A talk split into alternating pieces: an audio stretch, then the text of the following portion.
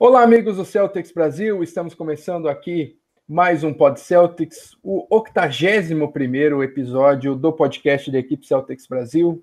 Eu sou o Fábio Malê, sou o âncora desta edição e estou aqui com o nosso querido amigo, cara que veste a camisa do nosso site, nosso grande editor e que está aqui como como participação especial aí, especialíssima, Gustavo Arruda.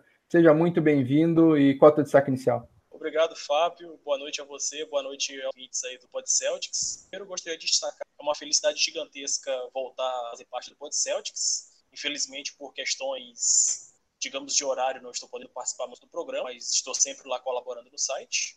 E de destaque inicial, eu gostaria de primeiro falar sobre a recuperação de Marcos Smart. Smart que não joga desde o final da temporada regular, mas está se recuperando da lesão, já está correndo, já está andando na esteira, já está treinando alguns arremessos e arremessos, mas é, é bom que o Smart, digamos, participando dos treinos, voltando a ser o que era, porque nessa série contra Bucks que promete fortes emoções, promete jogo 7, ele ainda será muito importante para a gente até eventual final de leste e final de NBA caso a gente consiga a classificação.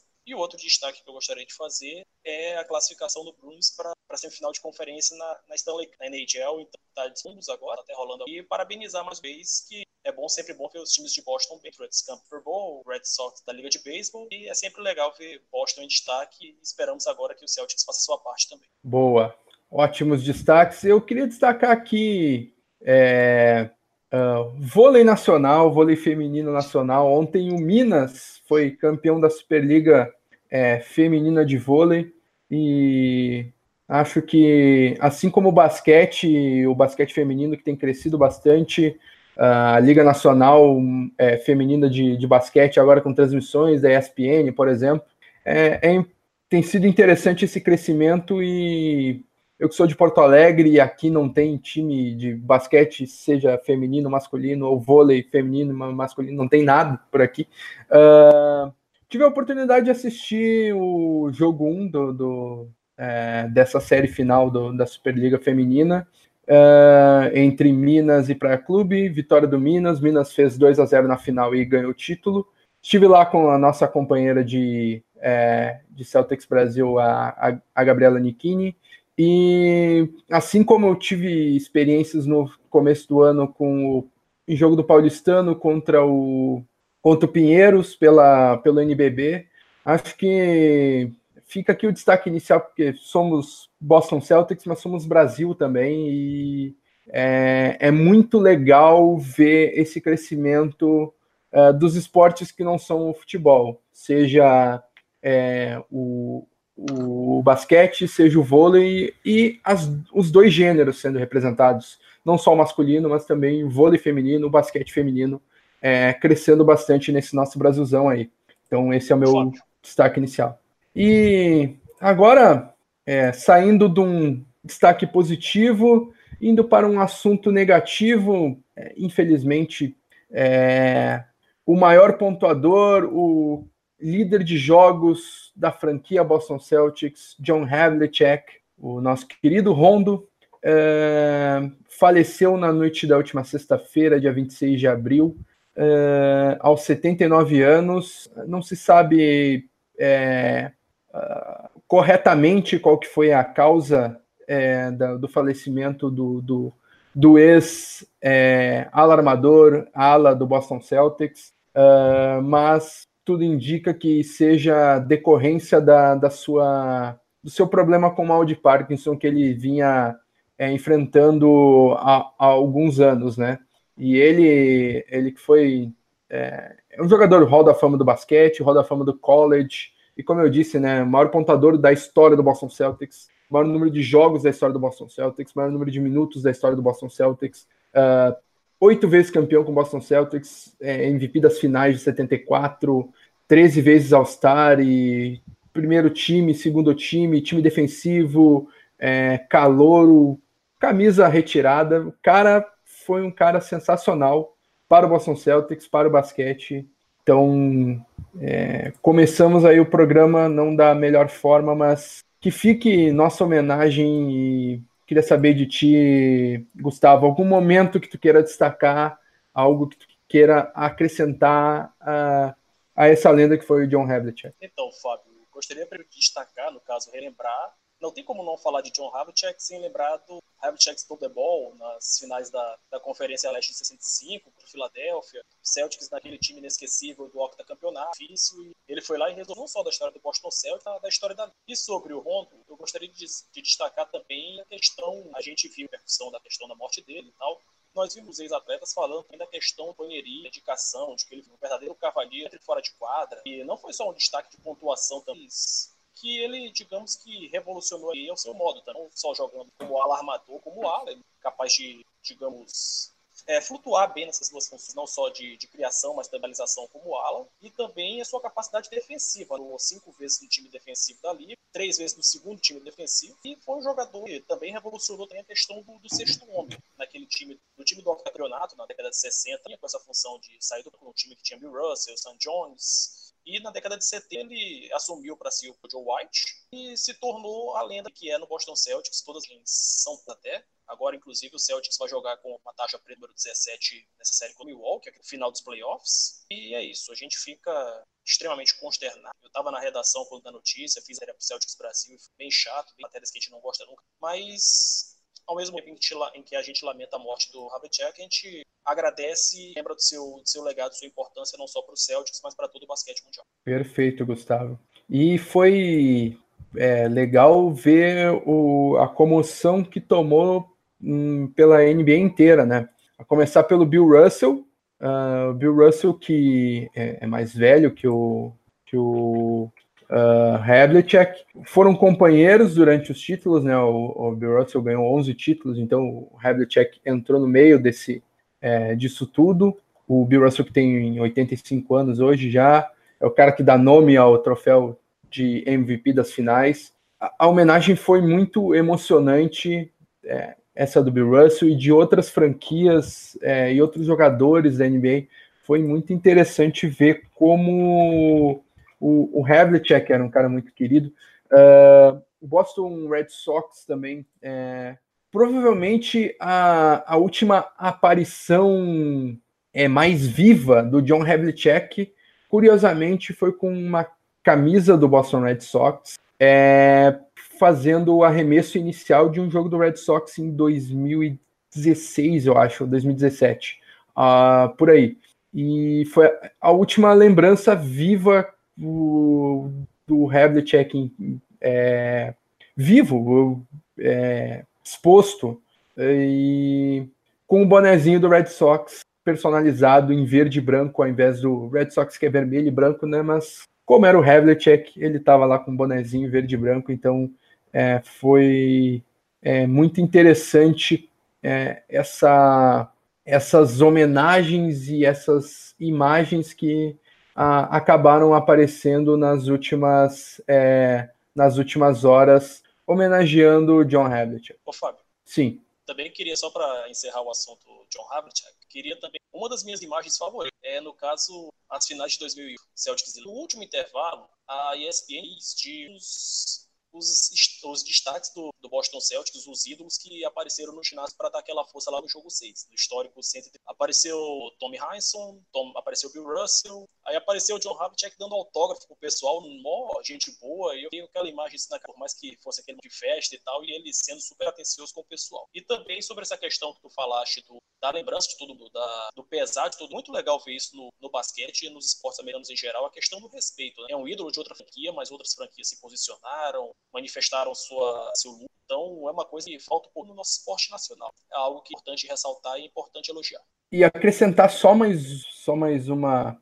É, algo que aconteceu é, agora há pouco, durante, durante a nossa gravação. Nossa gravação está sendo é, sábado à noite, 22 e 17 horário de Brasília agora. Uh, o Boston Bruins está jogando neste momento seu jogo 1 é, na, nas semifinais de, de, de, conferência da, da NHL.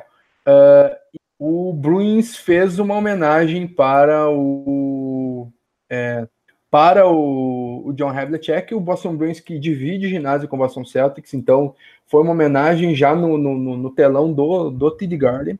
E o Bruins que neste momento está ganhando de 1 a 0 do Columbus Blue Jackets Jogo 2, desculpa. Uh, o Boston já lidera a série por 1 a 0 Jogo 2 hoje no TD Garden e uma homenagem muito, muito legal uh, do, do Boston Bruins com um, um minuto de aplausos no TD Garden dos torcedores do Bruins. Então fica aí as nossas homenagens a essa lenda que acabou falecendo na última, na, na última sexta-feira.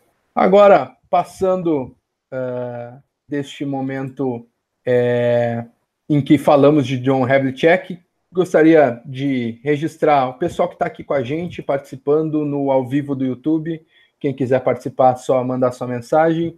O Toniel Júnior pergunta: tem como ouvir o Pod Celtics em outra plataforma? O Toniel já levantou a deixa aí. Uh, claro, Otoniel, aqui a gente está fazendo a gravação ao vivo no YouTube, vai continuar por aqui. Se tu quiser ver amanhã, daqui um ano, daqui dez anos, se o YouTube ficar vivo até lá, né? Mas vai ficar por aqui e amanhã de manhã já vou pegar esse arquivo aqui, editar e jogar nas plataformas de podcasts, uh, Spotify, Apple Podcasts, SoundCloud, TuneIn e os principais é, aplicativos de podcast é, populares aí no, no, no, mundo, a gente está presente. Aqui com a gente também Gabriela Nikini, tem no meu destaque inicial, inclusive, né? E ela citando que enquanto a gente grava o, o Pod Celtics, Toronto Raptors está ganhando do Philadelphia 76ers. Uh, está 92 a 79 agora, acabou de acabar o, acabou de terminar o terceiro quarto e Raptors lidera por 13 pontos nessa que é a, a outra semifinal da Conferência Leste. Giovanni Santos aqui com a gente também, dizendo que hoje a lei vai parar o imparável Giannis Antetokounmpo. E é e o Diego Marcondes aqui com a gente também. Boa noite, Diegão. E sobre o Ogelei parar o Giannis Antetokounmpo, vamos entrar no próximo assunto desse programa, que é a série entre Boston Celtics e Milwaukee Bucks, que começa amanhã, domingo. Sabe o horário, Gustavo? Às 14 horas. 14 horas, ESPN, né? Isso. Galera aí faz um almoço, compra uma cerveja. Quem não for de cerveja, uma água, sei lá. Mas é, às meu caso, vou estar chegando da Arena do Grêmio, onde amanhã o Grêmio joga às 11 da manhã. Então... eu vou estar chegando do, do glorioso ginásio Costa Rodrigues, porque amanhã você falou da questão do catch. Amanhã uhum. tem Liga de Basquete Feminino em São Luís, Sampaio Basquete Blumenau. Sampaio com um ótimo time, liga para ser campeão, para desbancar o Veracruz campeão. Então estaremos lá às 11 Muito bacana, Gustavo. Isso aí. E Gordon Hayward, MVP, também aqui com a gente. Gol Celtic. Olha aí, temos bastante participações. Então, Gustavo, uh, série entre Boston Celtics e Milwaukee Bucks, que começa amanhã. Melhor campanha, não só do leste, mas da NBA inteira, o Milwaukee Bucks enfrenta o quarto colocado da Conferência Leste, o Celt Boston Celtics. Quero saber de ti quais são os destaques das equipes que tu, tu tem para analisar aí para gente e como tu vê esse confronto é, que começa neste domingo. Olha, primeiro uma análise sobre o Bucks. Eu acho que o destaque do Bucks é sem dúvida. Eu, o pessoal poderia até esperar que eu vá falar sobre os Giannis, mas o meu destaque é o trabalho do Mike Budenhausen, que já foi técnico em Atlanta, naquele time que tinha Kyle Cover, o Hofford, tinha o Jeff T, e ali ele já fez um ótimo trabalho com um time e agora com milhares de ofertas digamos, boas, produtivas para um bom trabalho. Ele está dizendo, ano passado a gente comentava durante a série round que o Bucks tinha um bom time, tinha talento, eles não tinham técnico. Agora eles têm um técnico, tem o Giannis voando baixo, nível de MV Harden, desculpa do Barbudo, e agora tem um banco bem melhor. Compara ano passado. Ano passado, o reserva dos caras era o Jason Terry. Agora Sim. tem George Hill, tem para titular da armação o Elias Tite. O Tite seria titular em muito time e é banco. Então, Sim. a evolução do Milwaukee nesse aspecto eu acho que é forte. Vale lembrar nos playoffs passados, o Celtics foi para melhor de sete. Tá certo que o Celtics tinha seus desfalques, mas o Bucks mostrou ali que tinha força pela frente. E é, e o Ma Mike Budenholzer, que é, tu citou da época de Atlanta, Mike Budenholzer conseguiu colocar quatro jogadores do Atlanta Hawks no All-Star, no, no, ano em que ele teve a melhor campanha da, da NBA. É, tu citou três deles, né? Jeff Teague, uh, Al Horford e Kyle Korver. Faltou citar o Paul Millsap. E nessa temporada, mas DeMar Carroll não foi, não foi All-Star, né? Foram... Não, não foi. Isso, é. E nessa temporada o Mike Budenholzer transformou o Chris Middleton em um All-Star e transformou o Giannis Antetokounmpo muito provavelmente em MVP. Então, o teu destaque ao Mike Budenholzer faz total sentido né, nesse, nesse aspecto aí do, do Milwaukee Bucks. Importante ressaltar também a evolução do Bledsoe, porque o Bledsoe de jogador jantado, o Rozier nos playoffs passados, se tornou um arma bem mais confiante. Ah, com certeza. E teve uma temporada bem destacada pelo Milwaukee Bucks e é, é, é um do, dos caras que, que uh, fazem desse Milwaukee Bucks a melhor defesa da, da, da, da, NBA, como foi na temporada regular. E provavelmente o Bledson vai ter seus votinhos e não descarta ele aparecer num segundo time de defesa da NBA aí, não. Hein? Também acho. E quanto ao, ao Celtics, eu destaco mais a questão do talento mesmo. Você olha para o Kyrie, você olha os melhores armadores, imparável, muito habilidoso, um faro de sexta incrível. Você olha Jalen Brown e Jason cada dia, cada dia melhores, perdão. Um, tá certo que eles tiveram oscilações, o que é normal para atletas jovens, mas nesse primeiro muito satisfeito com o desempenho 2. O Tatum parece que esqueceu que ele voltou a jogar o basquete que ele jogou ano passado. O Brown foi útil na defesa. O pessoal tinha aquelas dúvidas da questão ele estar tá substituindo o Smart, mas ele Pacers. Destacar também Hofford, que é uma peça defensiva importantíssima. Eu sempre falo que o Al Hofford é um jogador extremamente subestimado pela torcida, porque é um jogador que arca, é um jogador que arma, é que ataca e não toma de nada. Útil. Digamos, se ele tivesse um pouquinho maior, ele seria inquestionável, mas ele é um jogador sem muito mais é importantíssimo dentro e fora de quadro. E também na, na nossa rotação, gostaria de destacar o menino Gordon Hayward, que está aí no, nos comentários do mas é bom ver o Hayward volta, voltando aos... É aquela história, ele visão gravíssima, afeta não só o mente, como é que o cara vai voltar a jogar, a perna lá quase indo embora. Então, é necessário, é necessária essa paciência com o Hayward, e ele é o está está demonstrando o que pode fazer. Na só na reta final da temporada ele foi assim, e também no jogo 4 contra o Pacers viu bastante. Fora, ainda temos ainda até Rosie, Marcus Morris, que são jogadores que oscilam muito, podem ser importantes, e quem sabe o Smart voltando auxiliando o quesito defensivo, não só para parar o Giannis, mas também para parar o Milton. Tu falou, agora é All-Star. Destaco muito essa questão do Bucks, tem um bom time, mas individualmente nós temos talentos brilhantes que podem fazer a diferença nessa série, que será muito difícil. Boa. É, e o. Tu falou, né? O Gordon Hayward está nos acompanhando, ele deve estar tá jogando League of Legends ali no, no computador para se estressar antes do, do, do, jogo 1 e escutando o Pod Celtics. Ele que é erudito deve entender português, né? Hayward, pelo amor de Deus, vai dormir cedo, amanhã tem jogo. Boa. Uh, o pessoal tá participando aqui com a gente, está comemorando sua presença aí, Gustavo. É o teu primeiro programa nessa temporada, né? Né? Rapaz, eu não. O último que eu participei, eu acho que o último foi o Draft. Draft aquele que durou 5 horas. Pô, esse é o Pod Celtics 1. pra te ver. Aí, ó. Depois de 80 tempo, mas... episódios, Gustavo volta para a alegria de Diego Marcondes, Gabriela Nichini. Mas. Diego, não adianta, não adianta puxar meu saco, não, hein? Estou de olho. Boa. E Gabriela, e Gabriela, obrigado pelo elogio quanto ao, quanto ao Champs. Também te amo. Uh, o Gordon Hayward MVP pergunta aqui que é, vocês acham que é mais importante tentar parar o Antetokounmpo ou tentar que ele jogue sozinho e anular os companheiros como o Middleton? Mais importante para o Giannis, porque o Giannis envolve os companheiros. O Giannis não é um Westbrook hard, que auxilia defensivamente na armação. Você precisa lembrar que nos tempos de Jason Kidd ele chegou à posição 1. Então não dá para falar assim de ah, vamos neutralizar o Giannis e deixar o resto se virar. Vale lembrar que na série dos playoffs passados, o Tom várias vezes que ele fazia assistência de e ajudava o Milwaukee a segurar o Roger para falar assim de ah, frear o Giannis. Não é assim. E até mesmo essa questão de frear o Giannis é digamos relativa. A gente não vai conseguir frear ele, minimizar um pouquinho o impacto. É, concordo contigo, acho que tem que ser uma estratégia bem equilibrada, né? Uh, eu gostei de como o Detroit Pistons lidou com, com, com o Antetokounmpo, acabou é, limitando o, o Antetokounmpo a, a, a, pontos nos jogos 1, 2 e 3. O Antetokounmpo fez menos do que a sua média da temporada regular, mas também o Pistons foi é, incompetente ofensivamente, coisa que o Celtics não pode ser. Então. E é algo que me preocupa é, aí tá um pouco do caminho das pedras, né? Para é, para uma vitória nesse confronto. Uh, como como tu, tu armaria o Boston Celtics para enfrentar esse Milwaukee Bucks, Gustavo? Tu, tu acha que o Brad Stevens tem que fazer alguma mudança no quinteto titular ou manteria é, o cinco o cinco inicial que foi a quadra nos, nas quatro partidas contra o Indiana Pacers? Não por dois motivos, Fábio. Primeiro, em time que, no caso, que, que varreu o Indiana Pacers, não se mexe, não por hora. Já botar, por exemplo, ah, tirar o Paynes para Morris, o delay ou o que é que seja, fazer essa substituição logo de cara é um belo recibo de estamos com medo dos Giannis tendo custo.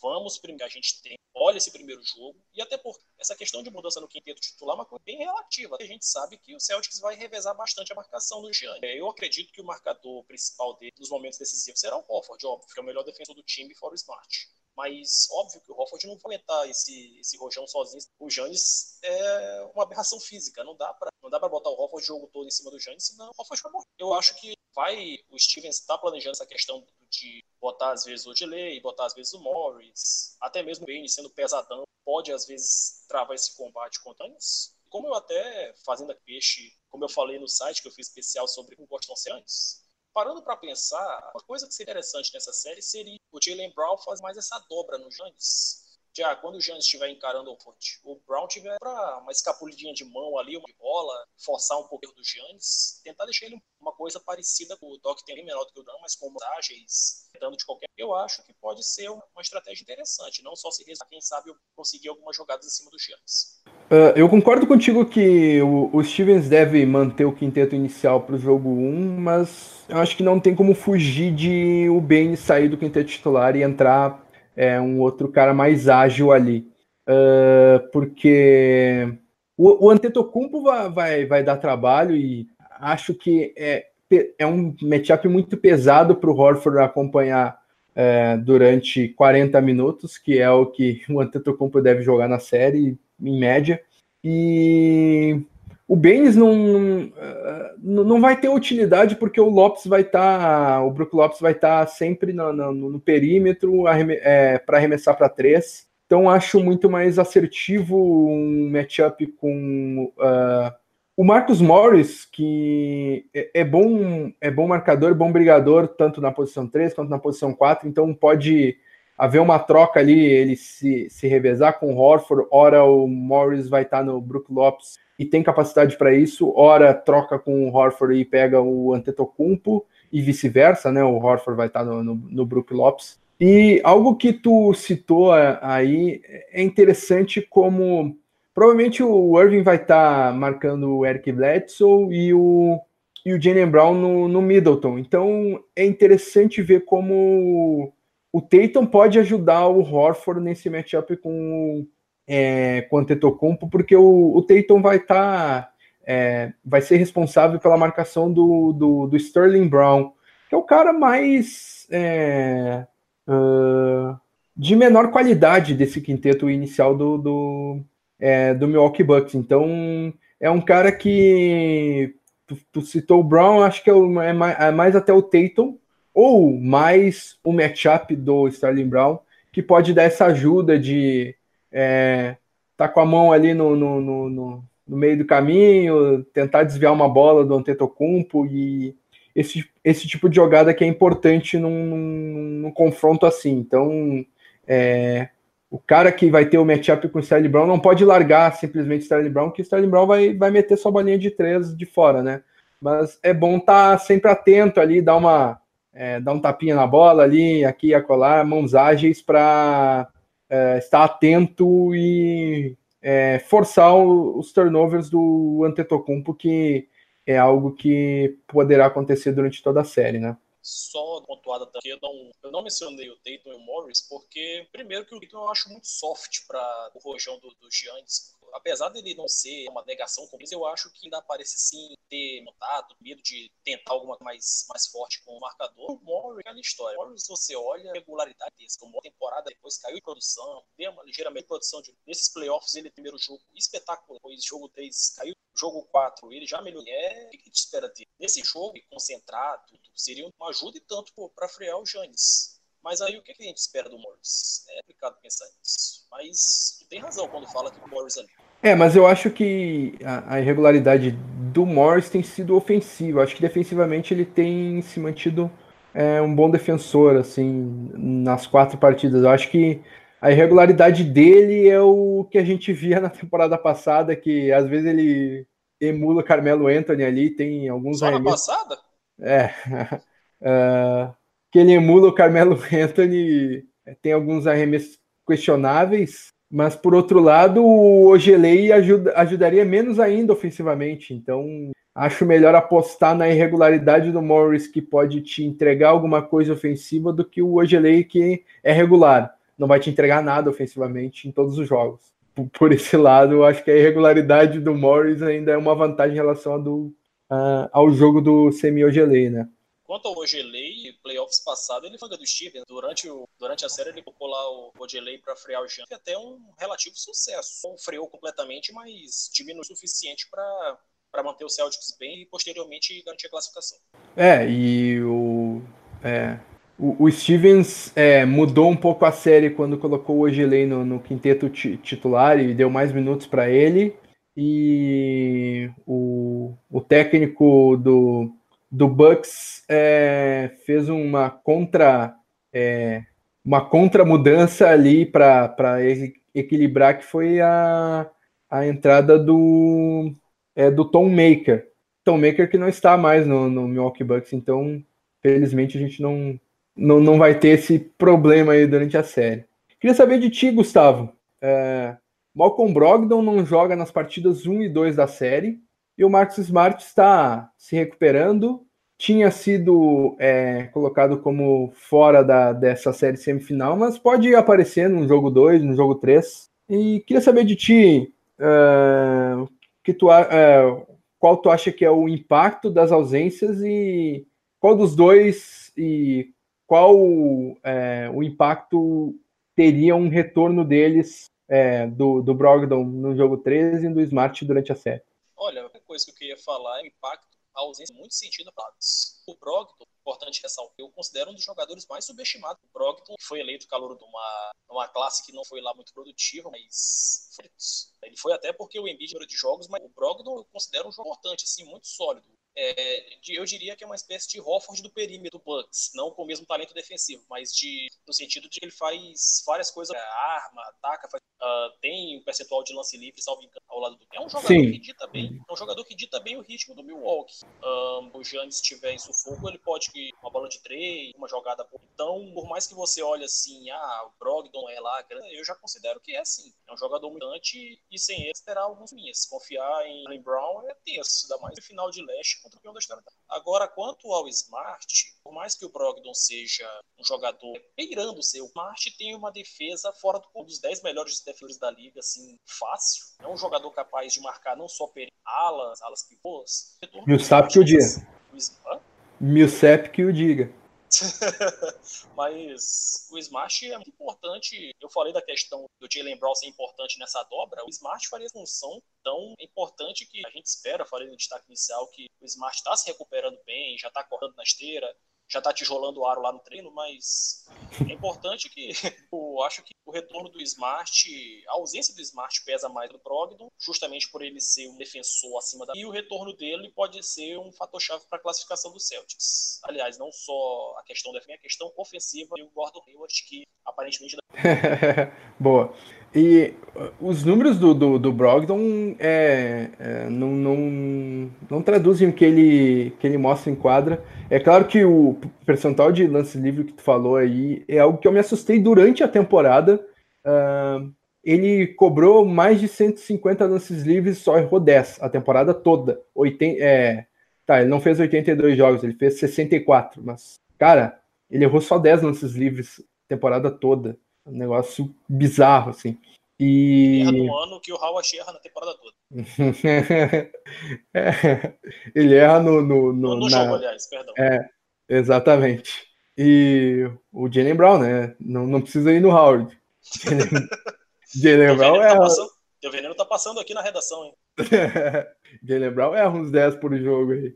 E e, e, e, a defesa dele também vai ser sentida, porque o Sterling Brown é um bom defensor, mas o, o, o Brogdon é um bom defensor que tem armação, que no final das contas o Bledsoe não é o principal condutor de bola do time, apesar de ser o armador principal, né, o, o point guard. Acaba sendo o Malcolm Brogdon, né, que é o cara mais pensador desse time, e vai acabar sobrando tudo, estourando no, no, no Antetokounmpo uh, que é um exímio armador, né? é do, do da, da, da, estirpe, do, do, do nível do LeBron James, do, é, desses alas que armam o jogo, né? Uh, mas é um cara que vai fazer diferença, vai, vai, vai fazer uh, falta para o Milwaukee Bucks, assim como o Smart, né? Tu, tu, tu, citou a defesa do Smart, que é um dos melhores, é, dos melhores defensores da NBA, e é um cara que a gente poderia estar discutindo aqui. Ah, a gente discutiu. Ah, quem é que vai marcar o Antetokounmpo? O Horford, o Morris? Poderia ser o Smart, né? E, e daí a gente não teria dúvida, né? Que no quinteto inicial sairia o Baines e entraria o Smart, para ter o Jalen Brown no Middleton, o Smart no Antetokounmpo e o Horford no Brook Lopes. Então, é, até essa dúvida de como o Stevens vai montar o quinteto inicial não existiria se o Smart tivesse saudável. Então, a, a, a ausência do, do, do, do, nosso camisa 36 vai ser bastante sentida uh, no, no, nos jogos em que ele estiver ausente. Ainda não se sabe quantos, ou se ele vai voltar ainda né, nessa série, mas é muito provável que sim, né? Também acho. Intervalo de, de descanso, entre salvo em 4. Acho que 3 e 4. E acho que dá para o Smart se recuperar assim. Tá recuperando bem, já são. Vai completar 4 semanas, fizeram previsão de 4 a 6 semanas. E o Smart quer deve se recuperar em 4. Vamos contar com o do nosso relâmpago para ele fazer catchau nos playoffs. temporada passada. Temporada só, passada. Só, é, só, rapidinho, só um complemento sobre o Brogdon. Tu falou dessa questão dele fazer tudo um pouco. Sai Conley, Memphis também é capaz de fazer esse tipo. Ele faz um pouco melhor, é mais experiente, mas o Brogdon por esse mesmo difícil aí superar essa, essa ausência. É, perfeito. E é o que eu ia completar sobre o Smart que na temporada passada ele tinha sido colocado fora dos playoffs com a mão quebrada, ele voltou com a mão enfaixada e jogou é, já na série de primeira rodada contra o próprio Milwaukee Bucks, né? Então, é, Smart costuma é, se lesionar bastante, mas também costuma voltar antes do que os médicos é, preveem. E para essa série, Gustavo, qual a tua previsão qual é o teu palpite para é, o vencedor dessa série? Olha, Fábio, como eu já registrei no, no nosso site, no nosso post sobre análises e palpites, eu espero estar errado, mas hoje, analisando friamente, sendo imparcial, por mais que nós, nós seja, sejamos de um fan site sobre o Celtics, a gente tem que ter uma certa imparcialidade. Hoje, hoje, neste início de série, eu vejo o Bucks salvando em 7. Por quê? Eu penso muito nessa questão da irregularidade, Boston Celtics, digamos, é aquele time que fez aquela brilhante espetacular contra o Warriors e faz apresentar urgentíssimas no New York Knicks contra o Pacers mesmo, oscilou. Alguns brilhantes de defesa brilhante, mais forte, uma transição rápida para momentos de completo apagão, completo Duda, o pessoal sai chutando. E essa irregularidade do Celtics dá bastante. Nessa série Bucks, o menor erro não será perdido. E o Celtics precisa ficar muito atento a série os 40 ou 53 se for prorrogação, porque eu acho que ainda vai pesar a questão do mando de quadro. Não conseguir a questão dessa irregularidade, oscilação. Nós fizemos uma boa, mais abaixo das expectativas. E o Bucks, com as 60 vitórias, conquistou o mando de quadra e nós teremos que buscar pela vitória lá, defender o nosso território e conquistar, avançar para a terceira final do leste seguinte. Mas é aquela história, não dá para descartar nem a pau o Boston Celtics, porque nós somos um grupo talento, um técnico que, apesar dos vacilos, é um dos melhores da liga, então não estamos totalmente descartados. Vai ser uma. E eu acredito, por mais que o Bucks seja favorito, que o Celtics tem totais condições de conquistar a classificação, que seria a histórica, para a gente lembrar para sempre. É, concordo bastante com o que tu disseste, Gustavo. Uh, lembrando que na, na, na temporada passada o, o, enfrentamento de primeira rodada foi Milwaukee Bucks e Boston Celtics e acabou sendo uma série de sete jogos com o dono da casa ganhando todas as partidas e o Celtics com a vantagem de decidir em casa no jogo 7 acabou levando a série por 4 a 3 com quatro vitórias do TD Garden e três derrotas é, na arena do Milwaukee Bucks. Nessa temporada, uh, o Milwaukee Bucks é que tem a vantagem de jogar quatro vezes em casa num confronto de sete jogos. Então, isso pode fazer diferença em favor do Milwaukee Bucks. É, o Milwaukee Bucks é, um, é uma equipe que se mostra é, um conjunto melhor, com melhor defesa, melhor ataque, melhor treinador, o melhor líder. É, tem diversas vantagens sobre o Boston Celtics que, se tu analisar friamente, pelo que demonstraram durante a temporada regular, é, e se ater apenas a isso, deveria ser uma série até mais fácil para o Milwaukee Bucks do que deverá ser. Por quê? Porque o Boston Celtics, como tu, tu disse, é, tem uma camisa pesada e tem jogadores pesados que é, jogaram no banho-maria ali, no, é, jogaram para o gasto na temporada regular e que tem potencial para jogar muito mais no, no, nos playoffs. Mas será que esse potencial vai aparecer nos playoffs? Se aparecer, o Celtics tem totais chances de ganhar do, do, do Bucks e ganhar até em menos de sete jogos. Se Seis? todo mundo é, se todo mundo jogar o máximo que puder. Uh, mas será que isso vai acontecer? Porque é, a nossa esse questionamento. É, a nossa análise tem que, tem que ser bastante criteriosa em relação a isso, porque o que o Boston Celtics mostrou na temporada regular é para o Bucks acabar a série em cinco jogos. Uh, mas é o Boston Celtics, é o Boston Celtics de Kyrie Irving, de Jason Tatum, de Jalen Brown, de Gordon Hayward, de Joe Horford. E se tu pegar o máximo de cada jogador e fizer aquela comparação típica de futebol brasileiro, posição a posição, ah, esse versus esse, esse versus esse, vai dar o Boston Celtics com larga vantagem em relação aos titulares, em relação ao banco, é, como, como disseram como disseram alguns companheiros nossos é, nas nossas análises internas do, do Celtics Brasil, uh, talvez só o Tetocumpo seria titular no, no, no Boston Celtics. Uh, e do banco do, do Milwaukee Bucks, talvez só o Miro, Mirotic, olhe lá, seria é, entraria na rotação do atual do Boston Celtics. Então, em termos de individualidades, em termos de nomes, em termos de potencial, em termos de talento, o Boston Celtics é superior mas em bola jogada, em conjunto, em equipe, o Bucks está na frente. E por isso o meu palpite, tentando pesar essas duas coisas, é, é de. Eu vou acabar concordando contigo, é de que os Bucks vai levar a série em sete jogos. Vai pesar muito o conjunto, vai pesar muito o Mike Budenholzer, o Antetokounmpo e o mando de quadra. Então, em sete jogos, Milwaukee Bucks 4 a 3 é o meu palpite, mas temos que levar em consideração tudo isso e é, pode acontecer do, do Boston Celtics ir lá e varrer o Milwaukee Bucks. Não dá para descartar, não. É, porque o talento do Boston Celtics é muito, muito grande, mas a gente tem que analisar o que as equipes mostraram até então, né, Gustavo? Verdade.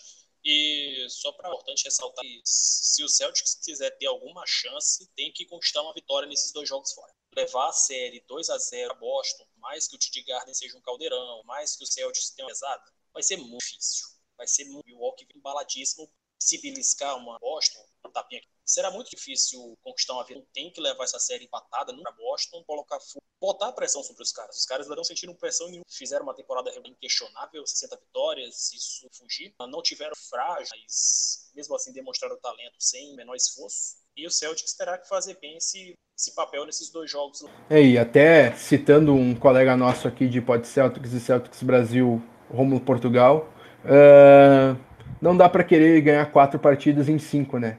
Então, é, se o Bucks levar 2 a 0 para é, a série 2 a 0 para Boston, para o TD Garden, vai ser muito difícil o Boston Celtics ganhar quatro dos últimos cinco jogos da série. Então, é, é como tu disse, é muito importante para o Boston Celtics roubar um jogo em Milwaukee, seja o jogo 1, um, seja o jogo 2, mas um desses dois jogos o Boston Celtics tem que ganhar para ter chance de, de vencer essa série. Até para aumentar a confiança, né, Fábio? Porque basquete não se ganha só com talento, se ganha cabeça. Ah, com certeza. E aumenta a confiança nossa e diminui a confiança do Milwaukee Bucks, né? Então, é... exatamente. Então é isso, meus amigos. Gustavo, é... gostaria de agradecer a tua presença aqui. Apareça mais vezes, né?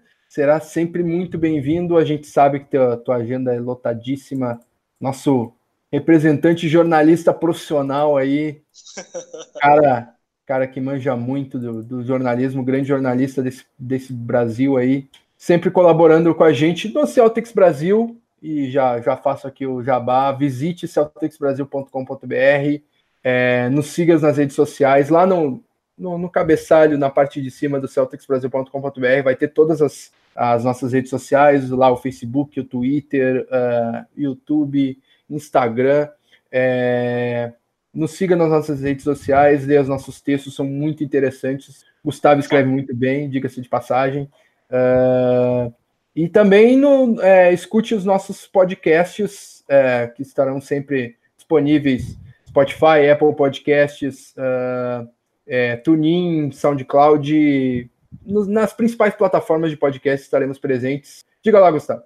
Ah, então, mesmo só para para finalizar, primeiro agradecer, a gente ouviu as besteiras que a gente está falando, mas de verdade a gente agradece. Não é fácil estar tá quase 11 da noite de um sábado parando para escutar a gente, o nosso trabalho. Então, fica o nosso agradecimento. É pouco esse agradecimento nosso, reconhecimento do nosso trabalho. Fazer aqui mais uma vez o jabá, não só do, do Celtics Brasil, a gente tem interessante lá no nosso site dos playoffs, não só de análises de textos mais prévias, as análises das partidas. Estamos fazendo lá no Celtics Brasil todos os anos, não só no site, mas próprio Podceltic, nas redes sociais, Instagram, Facebook, como você citou. Também fazer aqui o jabá do, do trabalho por fora, do trabalho profissional no imigrante.com, portal de notícias do Maranhão. Da acessada aí, agradeceria bastante. Hoje nós tivemos leitura da Série C, mas também às vezes a gente fala um pouquinho de basquete por lá. E eu gostaria de finalizar uma espécie de lembrança, de recados para os amigos que estão amigos e amigas que estamos lembrar da uma frase que eu gosto muito voltem principalmente nesses momentos de, de basquete que é uma frase do ano técnico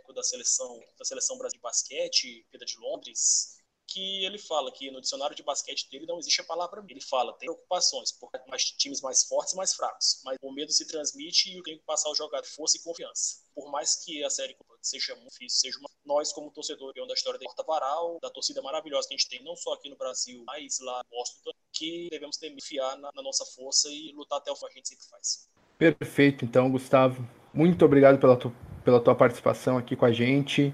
A gente agradece. Grande abraço, amigo.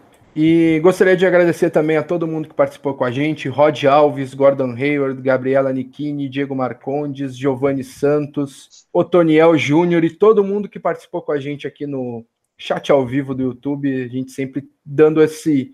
A gente gra... faz essa gravação ao vivo, depois eu é, pego, dou uma editadazinha e lanço para as plataformas, mas é importante, a gente acha importante essa ser ao vivo para ter essa participação do, do, do público junto com a gente que é sempre enriquecedor e é, nos ajuda bastante essa participação de vocês. Então a gente agradece bastante essa participação de todos. Então, mais uma vez, obrigado, Gustavo, obrigado a todo mundo e tchau, tchau.